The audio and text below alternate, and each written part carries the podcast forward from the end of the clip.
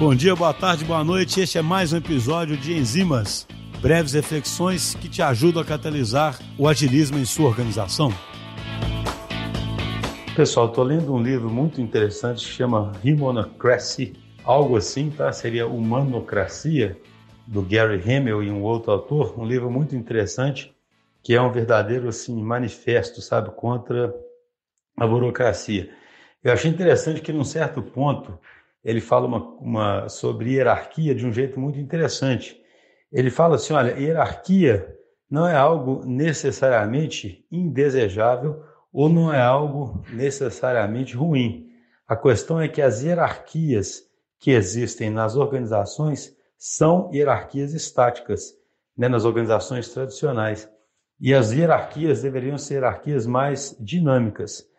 E o que, que ele quer dizer com isso? Ele quer dizer que é válido ter hierarquia sim, no sentido em que determinadas decisões, obviamente, algumas pessoas têm muito mais legitimidade para tomá-las do que outras.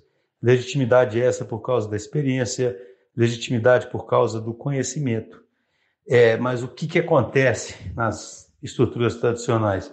Alguém, por algum motivo, assumiu uma posição e uma vez que ele esteja naquela posição, ele começa a ter legitimidade para tomar qualquer tipo de decisão, simplesmente porque ele está numa posição alta da hierarquia e não porque necessariamente ele fosse o melhor para tomar aquela decisão. Isso é muito interessante. Né? Ele brinca no livro que um CFO de repente vira CEO e aí ele agora tem que ser estrategista e começa a tomar várias decisões sobre estratégia.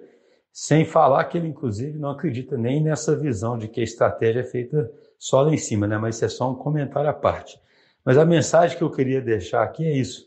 A gente não pode confundir o ambiente que a gente quer criar mais dinâmico com um ambiente onde não haja hierarquias que sejam legítimas e que sejam dinâmicas e que sejam constituídas no tempo das decisões.